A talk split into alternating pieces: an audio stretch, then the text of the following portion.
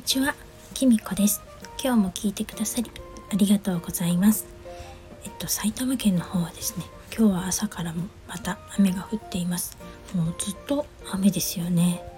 なんか一時期ね、昨日はちょっと昼間止んだんですけれども、今日はちょっと気温も下がって朝からずっと雨が降っています。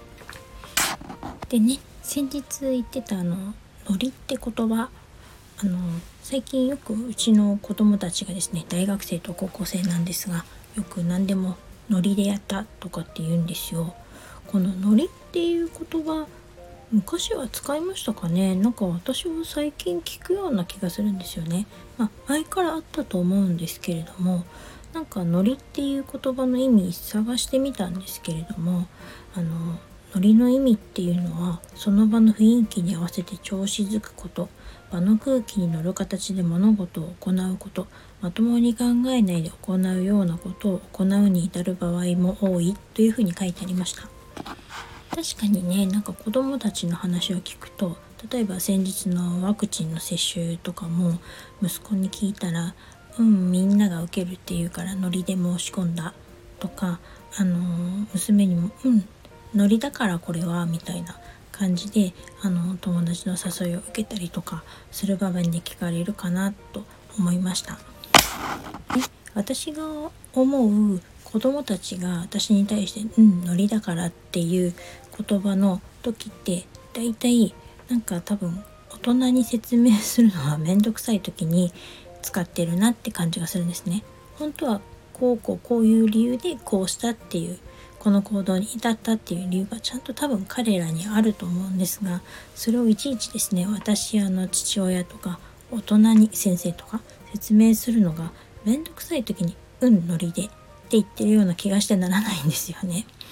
だから多分場の雰囲気で行動する時とかあとは特段よく考えてないけど「うん」って言っちゃった時を「ノリ」って言ってるんですかね。うんあの皆さんはこのことは好きですか？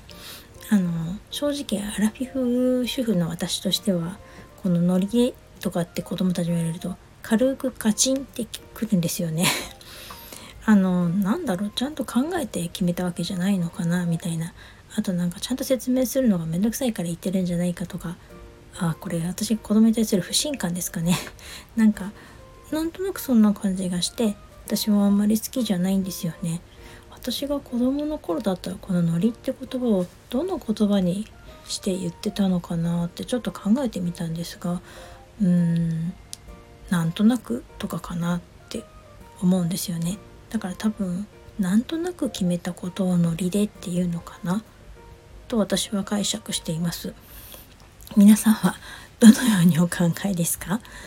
あのお子さんとか使ったりしますか？それともあのご自身で使ったりしますか？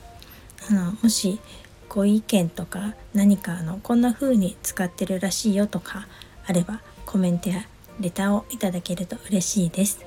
それでは今日はこの辺で最後までお聴きいただきありがとうございました。なんかお天気が中途半端で雨が降ったりしていますが、あの皆さんご自愛ください。それではまたお会いしましょう。バイバーイ。